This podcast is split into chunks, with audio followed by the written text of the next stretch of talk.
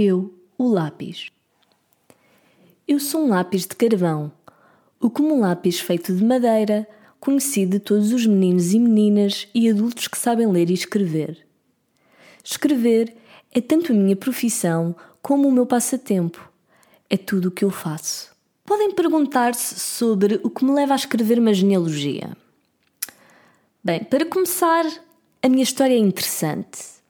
Depois, para além disso, eu sou um mistério, mais do que uma árvore, um pôr do sol ou até mesmo um relâmpago. Porém, infelizmente, aqueles que me usam dão por adquirido, como se eu fosse um mero acessório, sem um contexto e uma história. Essa atitude arrogante relega-me para um estatuto de trivialidade. Mas esse é o tipo de erro lamentável no qual a humanidade não poderá insistir por muito tempo sem com isso correr riscos. É que, como observou o sábio G.K. Chesterton, sofremos não com a falta de maravilhas, mas com a falta de capacidade de nos maravilharmos. Eu, o lápis, por simples que pareça, mereço a vossa admiração e espanto. Afirmação essa que tentarei demonstrar. Na verdade, se me conseguirem compreender. Hum, não, isso seria pedir demasiado a alguém.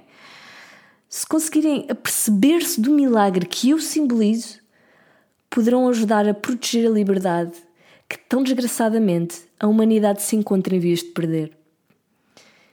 Eu tenho uma lição profunda a ensinar. E posso ensiná-la melhor do que um automóvel, ou um avião, ou uma máquina de lavar a louça, porque Bem, porque sou aparentemente tão simples.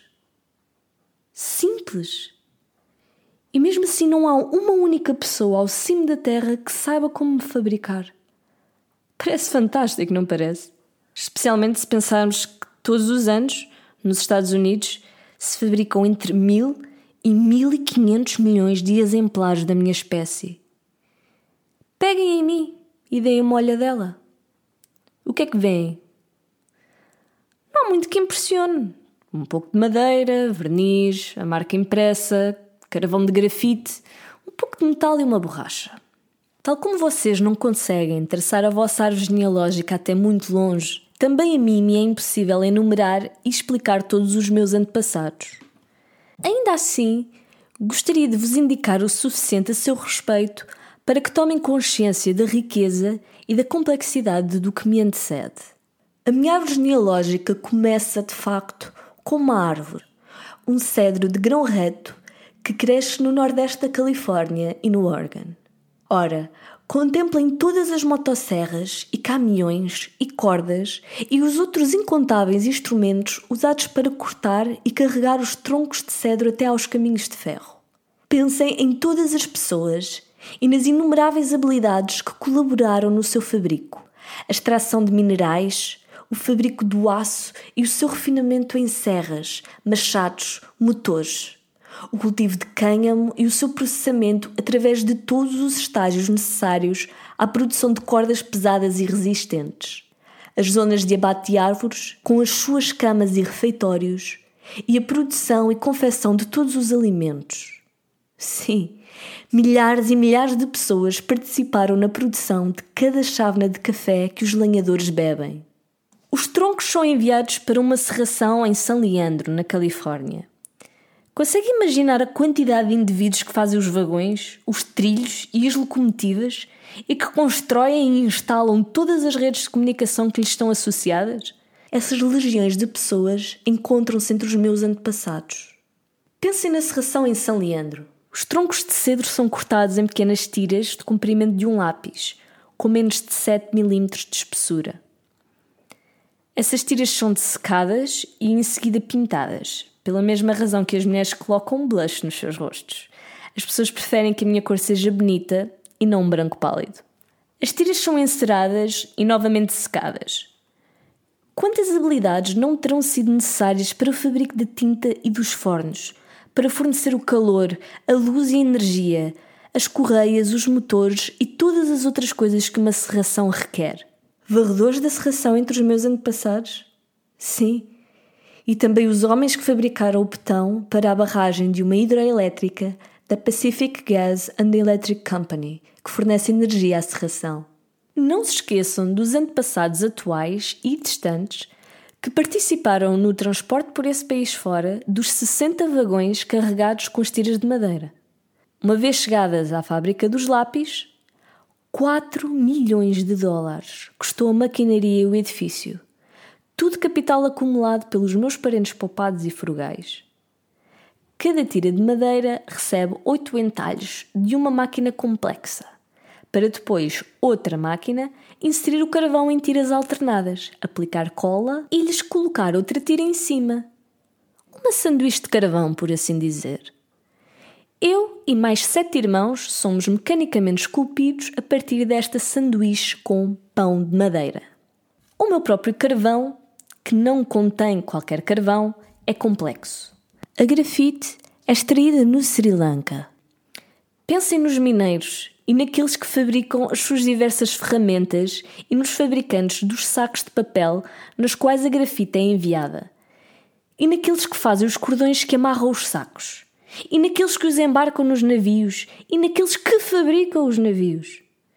Até os faroleiros foram auxiliando no meu nascimento, e os pilotos que ajudaram os navios a entrar e a sair dos portos.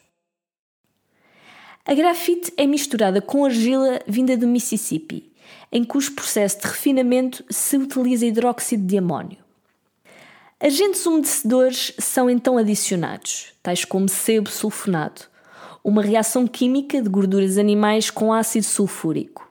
Depois de passar por numerosas máquinas, a mistura surge finalmente sob a forma de extrusões intermináveis, como se saísse de um moedor de salsichas, cortadas no tamanho certo dessecadas e assadas durante várias horas a 1000 graus Celsius. Para aumentar a sua resistência e a sua suavidade, as grafites são então tratadas com uma mistura quente que inclui cera de candaria, vinda do México, cera de parafina e gorduras naturais hidrogenadas.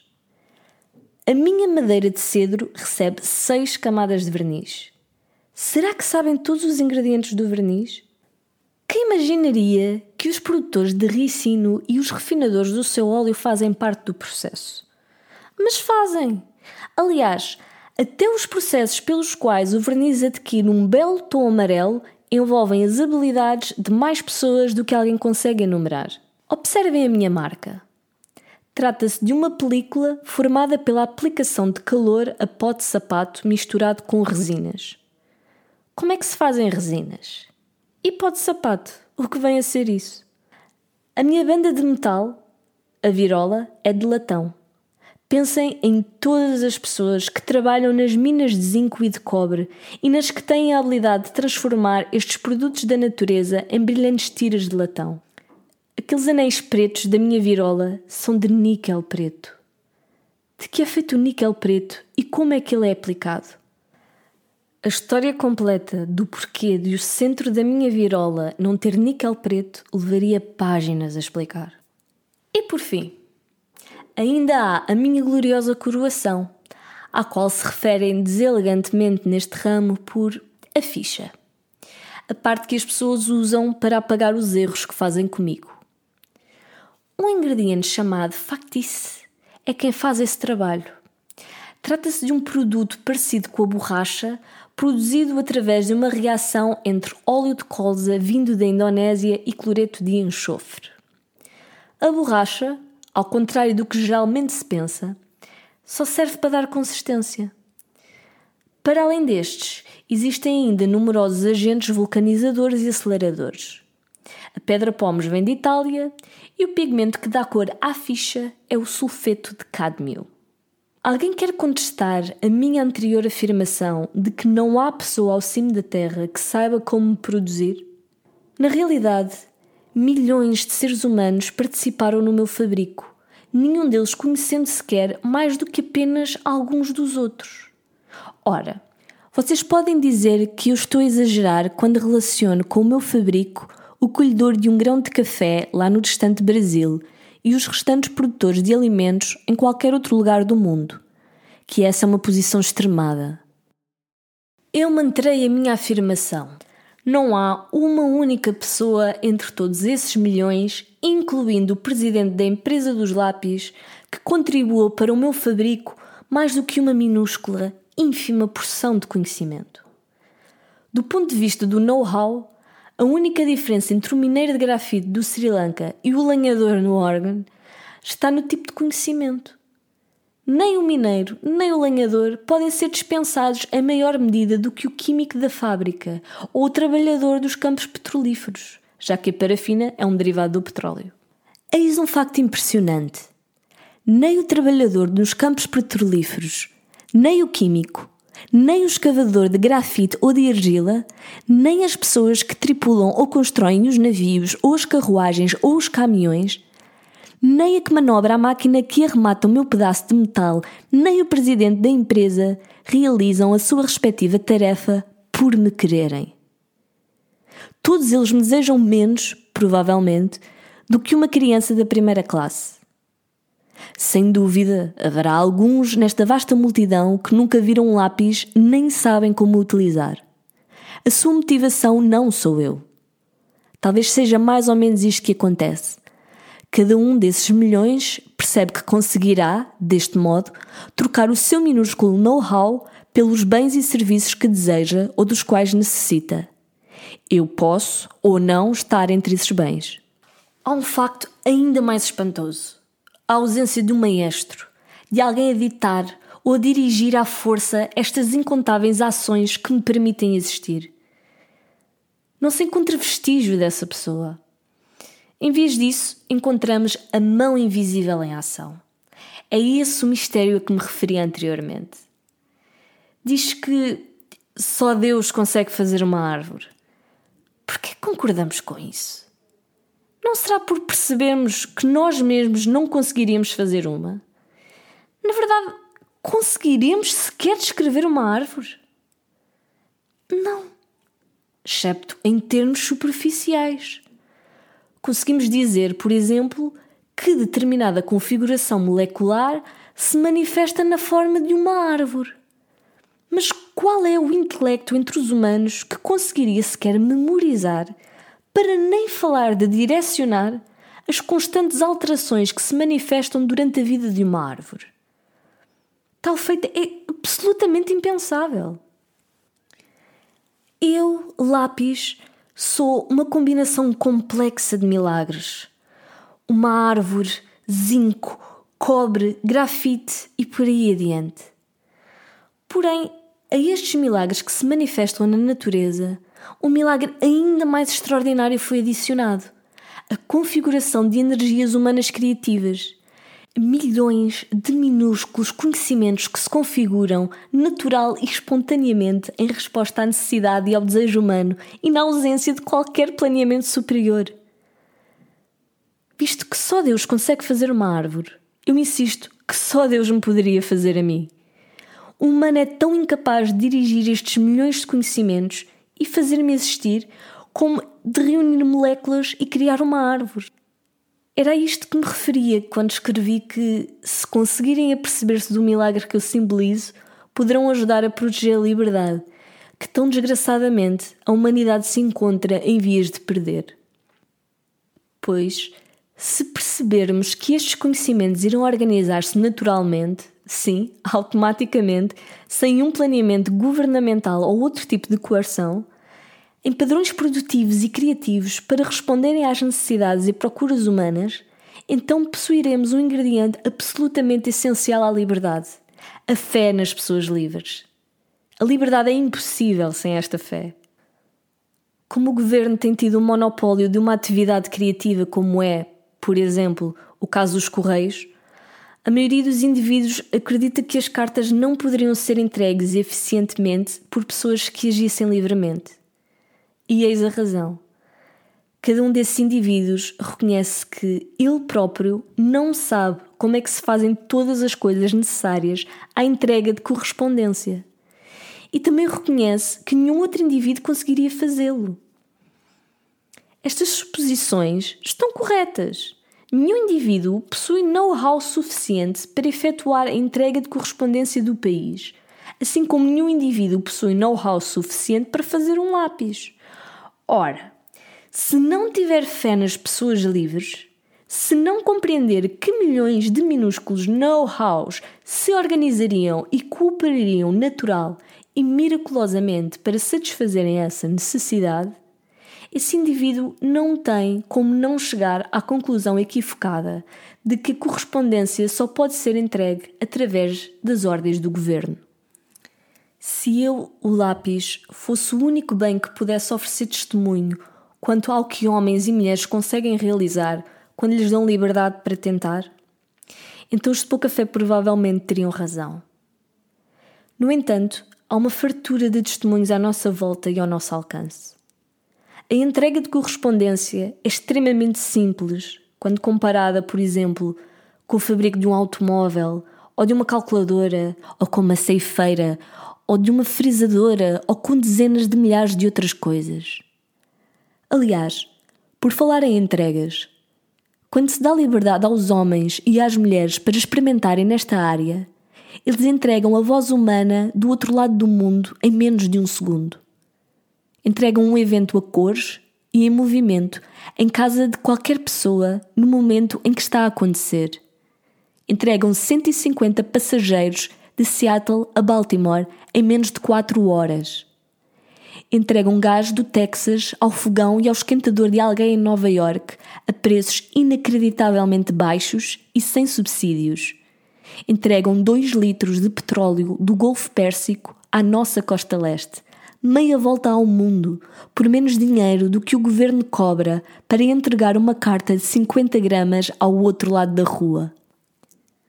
A lição que eu tenho para ensinar é a seguinte: não amarrem as energias criativas. Organizem simplesmente a sociedade de forma a que ela consiga agir em harmonia com esta lição. Usem o aparelho legal da sociedade para lhe removerem, tanto quanto conseguirem, todos os obstáculos. Permitam que estes conhecimentos criativos fluam livremente. Tenham fé na resposta dos homens e das mulheres à mão invisível. Essa fé será confirmada. Eu, o lápis, apesar de parecer uma coisa tão simples, ofereço o milagre do meu fabrico como testemunho de que esta é uma fé real, tão real como o sol, a chuva, os cedros ou a nossa querida terra. Introdução de Milton Friedman à edição de 1998. Eu Lápis, a encantadora história de Leonard Reed, tornou-se um clássico e bem merece. Não sei de outro texto literário que ilustre tão sucinta, persuasiva e eficazmente tanto o significado da mão invisível de Adam Smith como a ênfase de Friedrich Hayek na importância do conhecimento disperso e no papel do sistema de preços na comunicação de informação que leva os indivíduos a fazerem coisas desejáveis sem que ninguém lhes tenha de dizer o que fazer. Utilizamos a história de Leonard na nossa série televisiva Free to Choose e no livro com o mesmo título que a acompanhou para ilustrar o poder do mercado, que é o título tanto do primeiro episódio da série como do primeiro capítulo do livro. Resumimos a história e depois dissemos: Nenhuma das milhares de pessoas envolvidas na produção do lápis realizou a sua tarefa por querer um lápis. Algumas delas nunca viram um lápis nem saberiam para o que serve. Cada uma encarou o seu trabalho como uma forma de obter os bens e serviços que desejava. Bens e serviços que em troca nós produzimos para obtermos o lápis que queríamos. Sempre que vamos a uma loja e compramos um lápis, estamos a trocar um pouco dos nossos serviços pela quantidade infinitesimal de serviços que cada pessoa, de entre esses milhares, contribuiu para a produção do lápis. É ainda mais espantoso que o lápis tenha alguma vez chegado a ser produzido. Ninguém sentado no gabinete central deu ordens a estes milhares de pessoas. Nenhuma polícia militar fez cumprir essas ordens que nem foram dadas. Essas pessoas vivem em muitas terras, falam línguas diferentes, praticam diferentes religiões, podem até odiar-se umas às outras. Ainda assim, nenhuma destas diferenças as impediu de cooperarem na produção de um lápis. Como é que isso aconteceu? Adam Smith deu-nos a resposta a isso há 200 anos atrás. Eu Lápis é uma obra típica de Leonard Reed, imaginativa, simples, mas subtil, exalante do amor pela liberdade que imbuiu tudo o que Leonard escreveu ou fez. Tal como no resto da sua obra, ele não tentou dizer às pessoas o que fazer ou como se comportar. Tentou simplesmente melhorar a capacidade dos indivíduos de se compreenderem a si próprios e ao sistema em que vivem. Esse era o seu credo fundamental, o qual seguiu consistentemente durante o seu longo período de serviço ao público, o que não significa necessariamente serviço governamental. Qualquer que fosse a pressão a que o sujeitassem, ele agarrava-se às suas armas, recusando comprometer os seus princípios. Foi por isso que ele foi tão eficaz a manter viva, nos primeiros tempos, e depois a difundir, a ideia básica de que a liberdade humana exige propriedade privada, livre concorrência e um governo severamente limitado.